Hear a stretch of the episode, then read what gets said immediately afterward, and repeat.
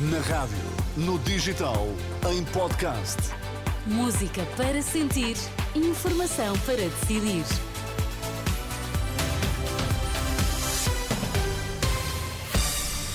Notícias, títulos em destaque. Autoridades francesas qualificam de terrorismo o ataque com arma branca que matou um turista alemão e fez dois feridos.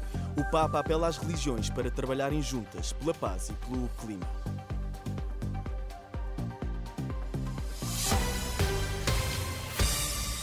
Está a ser tratado como um ato terrorista o ataque da última noite no centro de Paris. Deste ataque, com uma arma branca, resultou a morte de um cidadão alemão. Também outras duas pessoas ficaram feridas. De acordo com o ministro do Interior francês, e já depois de ser detido pelas autoridades, o atacante terá relacionado o ataque com a morte de muçulmanos na Palestina e no Afeganistão. Ele estava referenciado pelos serviços de inteligência e justiça. Foi condenado, pelo que sabemos, a quatro anos de prisão. É tudo o que sei até ao momento, que cumpriu essa pena em 2016 porque já havia manifestado intenção de realizar uma ação violenta, mas não o fez porque foi detido antecipadamente. Estava a ser monitorizado por revelar sérios distúrbios psiquiátricos. Estava, de resto, sob tratamento psiquiátrico e neurológico.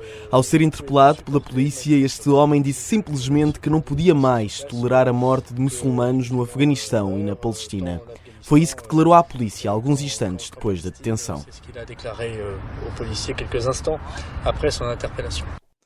Gerald Darmanin, o ministro francês do Interior, declarações proferidas pouco depois do ataque em Paris, na última noite, que vitimou um cidadão de nacionalidade alemã e que está a ser classificado como um ato terrorista pelas autoridades. A secretária de Estado da Energia acredita que a Operação Influencer, em envolver explorações de lítio e hidrogênio, não vai prejudicar a política de transição energética em Portugal. A marcar presença na COP28 no Dubai, Ana Fontoura Gouveia diz à Renascença que não se pode desperdiçar a oportunidade única que o hidrogênio verde e o lítio trazem ao país as políticas de transição climática e de transição energética no nosso país são políticas ganhadoras, são políticas que atraem investimentos para o nosso país como nunca vimos, são uh, políticas que vão criar muitos e muitos empregos e, portanto, seria um enorme retrocesso se, se de alguma forma não prosseguíssemos este caminho. E estou convencida que temos um, um, um consenso alargado uh, de todos os atores em Portugal uh, quanto à relevância destas destas, destas políticas públicas. Portanto, devemos prosseguir uh, o caminho confiando nas instituições e, e, continuando, na verdade, o diálogo com, com as empresas, o diálogo com os municípios, o diálogo com as associações, também no Dubai, o Papa voltou a enviar uma mensagem para os líderes mundiais que marcam presença na COP28, uma mensagem em vídeo no âmbito da inauguração do Pavilhão da Fé e onde Francisco pede aos responsáveis das nações para preservarem a casa comum e às diversas religiões para trabalharem juntas pela paz e pelo clima. Hoje o mundo tem necessidade de alianças Hoje o mundo tem a necessidade de alianças que não sejam contra alguém, mas sim a favor de todos.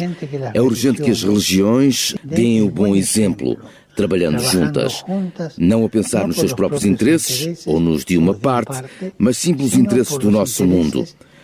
Demos o exemplo como representantes religiosos para demonstrar que a mudança é possível para estilos de vida respeitosos e sustentáveis, pedindo incansavelmente aos responsáveis das nações para que a casa comum seja preservada. E pidamos encarecidamente a los responsables de las naciones que la casa común sea preservada. A mensagem que o Papa dirigiu ao Pavilhão da Fé na Cimeira do Clima a decorrer no Dubai. Por cá, o líder parlamentar do PS apoia a candidatura de José Luís Carneiro à liderança do partido.